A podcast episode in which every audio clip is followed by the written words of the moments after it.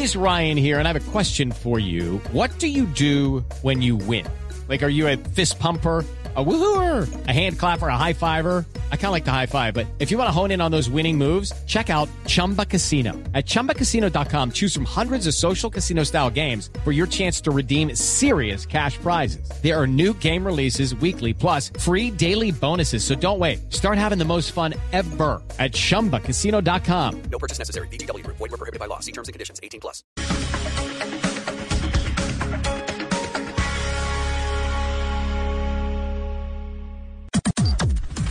Las noticias del mediodía en Mañanas Blue.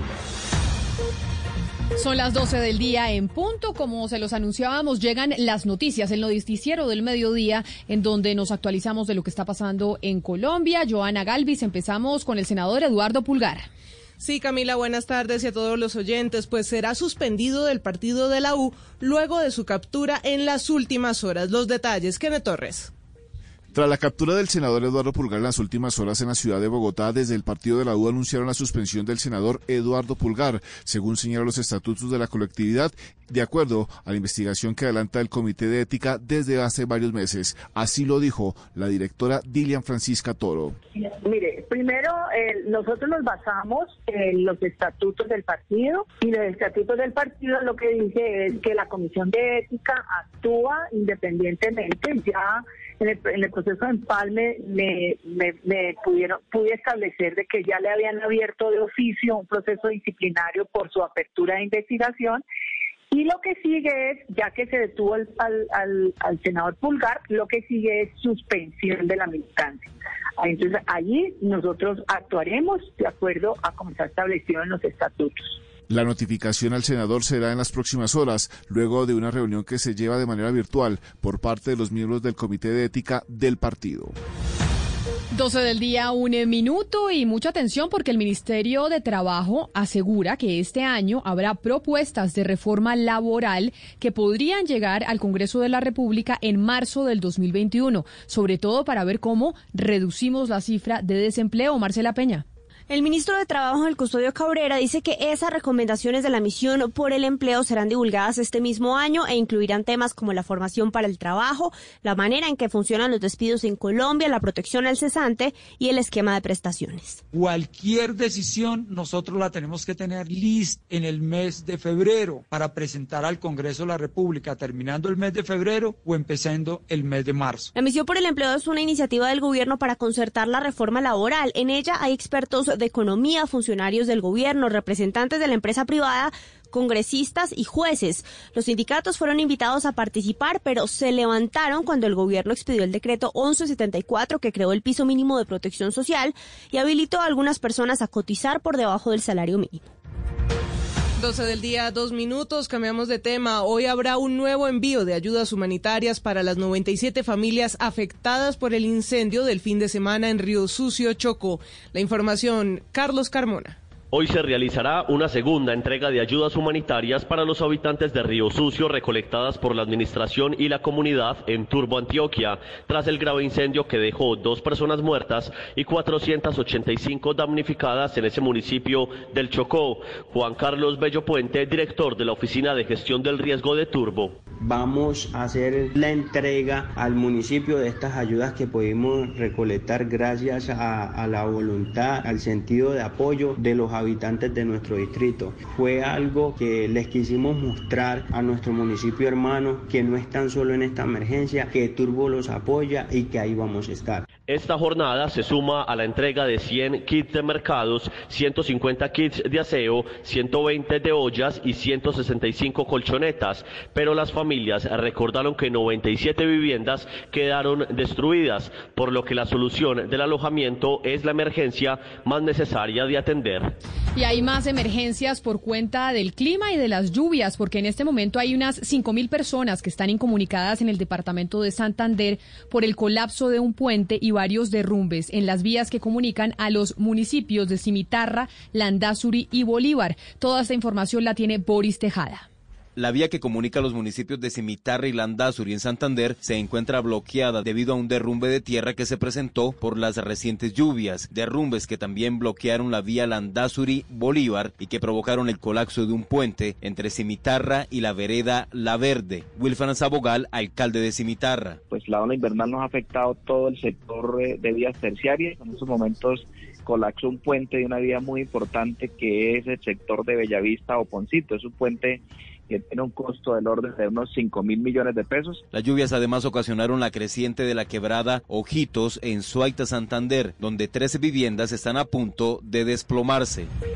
Y más de 2.500 familias resultaron afectadas tras el desborde del río Magdalena y el derrumbe de un muro de contención en una vereda conocida como Lerma, en el municipio de Barranco de Loba, sur de Bolívar. Dálida Orozco. El invierno sigue causando estragos en todo el departamento de Bolívar. Cerca de 2.500 familias de zona rural del municipio de Barranco de Loba, en el sur de Bolívar, resultaron afectadas tras el derrumbe de un muro de contención en la vereda Lerma a causa de las fuertes corrientes del río Magdalena y la erosión en esta zona. El alcalde de esa población, Manuel Ramos Beiter, hizo un llamado urgente al gobierno departamental y nacional, ya que las inundaciones están afectando por lo menos a cuatro corregimientos. La situación es bastante complicada. Eh pues esto ha destruido, devastado cultivos de pan coger. Además de ello, eh, está sedimentando una ciénaga considerada un patrimonio del corregimiento de San Antonio. El mandatario señaló que se inició la caracterización de las familias afectadas con la Oficina de Gestión de Riesgo para brindarles asistencia en medio de esta emergencia. 12 del día, 6 minutos. Y en Córdoba también hay 12 municipios que por la temporada de lluvias están en calamidad pública. Tatiana Ruiz. Ante la segunda temporada de lluvias, la apartada Canalete, San José Dureros, Córdoba, Estuchín, San Pelayo, Montelíbano, Buenavista, Montería, Puerto Libertador, Ayapel, Lorica, Cotorra, Ciénaga de Oro, CRT, Planeta Rica, Chinú, San Bernardo, El Viento, Moñito, San Carlos, Momil y Valencia son los 22 de los 30 municipios del departamento de Córdoba que declararon la calamidad pública. Aldrin Pinedo, coordinador de la Oficina de Gestión de Riesgo, manifestó que 8.766 familias se encuentran en situación de riesgo. Las autoridades en Córdoba adelantan gestiones para llevar ayudas a estas comunidades. Ahora hablamos de lo que pasa con el COVID-19 en nuestro país. En Cartagena, la temporada navideña comenzó con la severidad de nuevas medidas para disminuir las cifras de este coronavirus que se dispararon en ese punto del país en las últimas dos semanas. Carlos Cataño. En Cartagena comenzó a aplicarse con rigor desde este primero de diciembre el paquete de medidas con el que el gobierno distrital pretende revertir el rebrote de COVID-19, que en menos de 15 días quintuplicó el número de contagios y triplicó los decesos. Las restricciones más severas, es decir, la ley seca, el toque de queda y los patrullajes militares, se aplican en 11 barrios donde se registra el mayor número de casos activos. David Múnera, secretario de Gobierno Distrital, asegura que las conveniencias de estas medidas restrictivas y preventivas ya fueron socializadas con las comunidades. O sea, vamos a ampliar, entendamos que se nos ha aumentado el contagio y tenemos que comenzar a tomar medidas para evitar que este rebrote sea pues la segunda ola con mayor fuerza de lo que vivimos durante los meses de mayo, junio y julio del presente año. Desde el primero estas medidas tendrán vigencia inicialmente hasta el 15 de este mes, pero podrían prolongarse en caso de no disminuirse los contagios y muertos por COVID.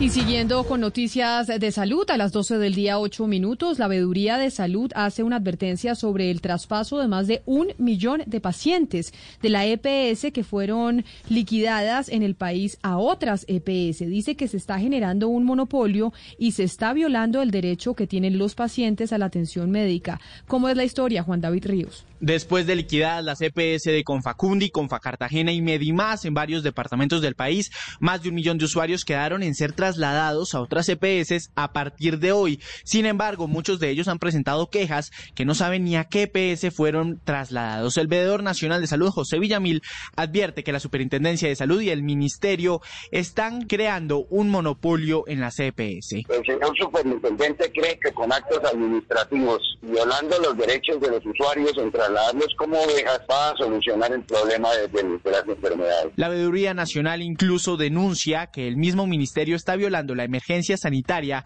que se ha impuesto para atención COVID. Pues ilógico, irracional, dejar a todo el mundo esperando a dónde me toca, con quién médico me toca, a dónde voy. El Ministerio de Salud, por su lado, menciona que los pacientes pueden cambiar de EPS cuando lo requieran. En la página virtual del Ministerio se encontrará donde fueron dirigidos después de las liquidaciones. 12 del día, 9 minutos, y fue asesinado otro comunero indígena en el municipio de Suárez, Cauca. Se trata de Romelio Ramos, de 33 años. Freddy Calvache.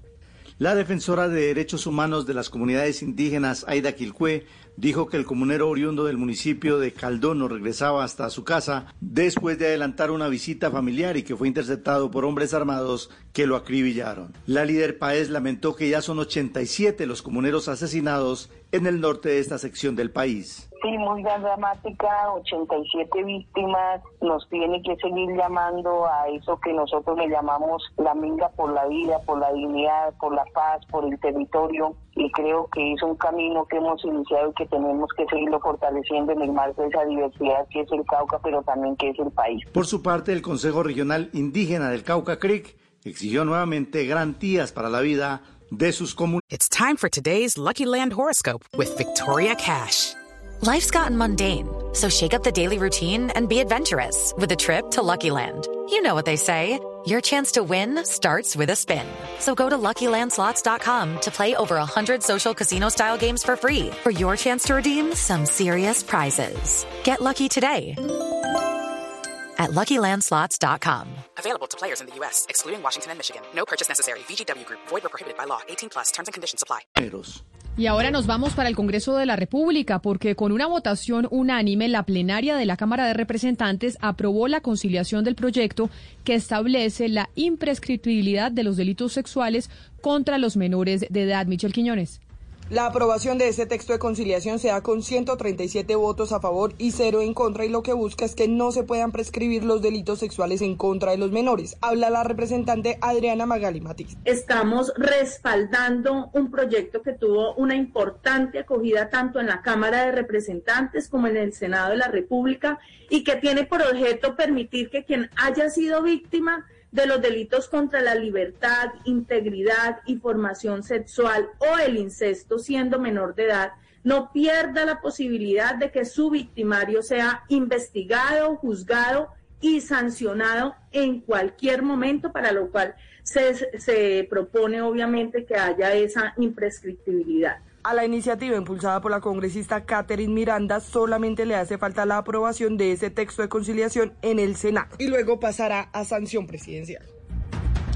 En Bogotá, el distrito tomó la decisión de no realizar la temporada taurina el próximo año. José David Rodríguez. En 2021, según la concejala Andrea Padilla, no habrá corridas de toros en Bogotá. Esta decisión se toma por la pandemia de la COVID-19, según la cabildante, y también por el acuerdo en donde se desincentiva las corridas de toros en la ciudad. Porque el juez cuarto del circuito administrativo de Bogotá negó la medida cautelar que solicitaron los taurinos contra el Acuerdo 767 de 2020 de mi autoría que desincentiva las prácticas taurinas en Bogotá. Un acuerdo que contó con el respaldo mayoritario de los concejales de Bogotá y, por supuesto, de la alcaldesa Claudia López. La concejal también celebró la decisión del distrito de proteger a los animales en cuanto al tema del uso de la pólvora, que ya no será por parte de la alcaldía en eventos públicos. 12 del día, 12 minutos y nos vamos para Santander porque el presidente del Consejo de Bucaramanga tuvo que suspender la última sesión de debate porque varios concejales se salieron de casillas y empezaron a insultarse los unos a los otros. La historia la tiene Javier Rodríguez. En una sesión virtual del Consejo de Bucaramanga donde se analizaba el presupuesto del 2021, se presentó una fuerte discusión entre los concejales Carlos Parra y Danovis Lozano del Partido Verde con Luis Fernando Castañeda del Centro Democrático, quien lanzó los siguientes agravios contra sus colegas. A los eh, cerdos no le tiro perlas. Yo ya con estos concejales populistas... de respeto, presidente. Esto, con nadie le está faltando el respeto a usted. payaso, se me calla la boca. El concejal Carlos Parra contestó. No me da miedo que me vayan a responder con videitos huevones, con cuentas falsas. No, Y eso es lo que la gente... Presidente, ojo al uso del vocabulario, presidente. Las agresiones entre los concejales de Bucaramanga comenzó hace una semana cuando los representantes del Partido Verde y del movimiento La Liga del exalcalde Rodolfo Hernández se declararon en oposición al gobierno de Juan Carlos Cárdenas. La noticia internacional. En noticias internacionales, 12 del día, 13 minutos. Joana, hoy, primero de diciembre, se conmemora el Día Mundial de la Respuesta al VIH. Y hay organizaciones, por ejemplo, como AIDS for AIDS aquí en Colombia, que está dedicada dedicada a atender a pacientes con VIH y están lanzando una campaña que se llama Yo Soy Como Tú, que busca mandar un mensaje que no estigmatice a las personas que tienen VIH-Sida. ¿Sabe cuántas personas actualmente tienen VIH-Sida en Colombia? 109.056 colombianos portan esta enfermedad. Y precisamente, Camila, la Organización Mundial de la Salud anunció un acuerdo con farmacéuticas que permitirá que baje en un 75% el precio de los tratamientos de niños con VIH en países en desarrollo como Colombia. Estefanía Montaño. Sí, mire, la Organización Mundial de la Salud, a través del programa UNITAID, logró que las medicinas para los tratamientos de niños con VIH pasen de costar 480 a 120 dólares anuales. Este acuerdo se hizo con los fabricantes de medicamentos genéricos como Viatris y Macleods, que supondrá un ahorro de entre 60 y 260 millones de dólares en cinco años. Aproximadamente 1.7 millones de niños son portadores del virus VIH, que es el causante del SIDA, pero solo la mitad reciben tratamiento y 100.000 de ellos mueren cada año. Y en Colombia, según el Ministerio de Salud, desde el 2017 se pasó de más de 82.000 casos a 123.000 casos de esta enfermedad este año. Quindío, Barranquilla y Risaralda son los departamentos con más incidencia por esta enfermedad. La noticia deportiva. La noticia deportiva llega desde Turín, en Italia, porque hoy la Liga de Campeones hará historia. Por primera vez, una mujer será la juez principal del torneo de clubes más importante a nivel mundial. La francesa Stephanie Frappart estará al mando del partido entre la Juventus y el Dinamo de Kiev. Frappart, de 36 años, ya dirigió antes la Supercopa de Europa de Hombres que se disputó en agosto del 2019 entre Liverpool y Chelsea.